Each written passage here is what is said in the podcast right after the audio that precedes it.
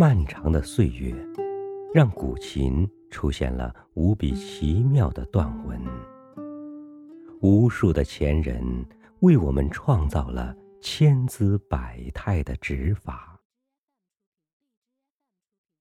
古人抚琴，有的说是奏，有的说是鼓，有的说是弄，有的说是弹。但不管怎样的说法，演奏古琴的技巧，最终还是要落到手指之间。人的手指真是有着难以言说的魅力，它创造着大千世界，也传递着真情实感。有一种手指。指点过迷津的路径，有一种手指放飞过童心的期盼，有一种手指书写过离别的诗句，有一种手指缝纫过临行的衣衫。是啊，我们所想到的深深浅浅。所看到的远远近近，几乎都和我们灵动的手指相关联。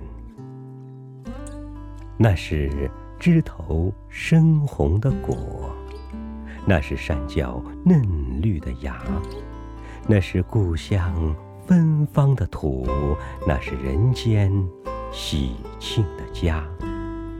那是艺人的空谷幽兰，那是文化的千金片瓦，那是精诚所至，金石为开，那是书山有路，学海无涯。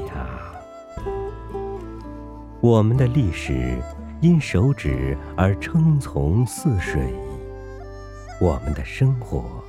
因手指而灿烂如花。虞山琴派的另一位代表徐青山在《西山情况》中说道：“弦与指合，指与音合，音与意合，道出了手指的重要作用。”有人把中国的古琴艺术。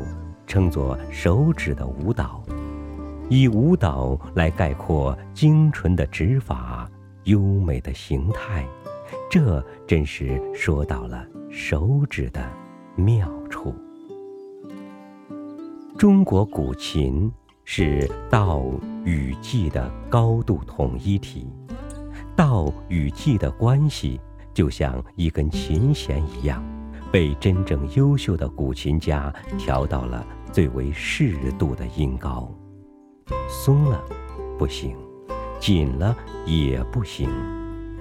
正直而凝重的琴弦，本就是一条耐人寻味的度的法则。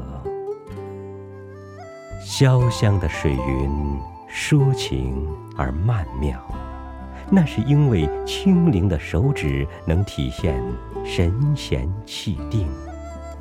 阳关的古道，荒寒而渺远，那是因为刚健的手指能带出悲壮、苍凉。手指的舞蹈，其实是情绪的舞蹈，心灵的舞蹈。这些经典的七弦之声之所以动人，是因为来自于人们的精神。深处，这就是十指连心。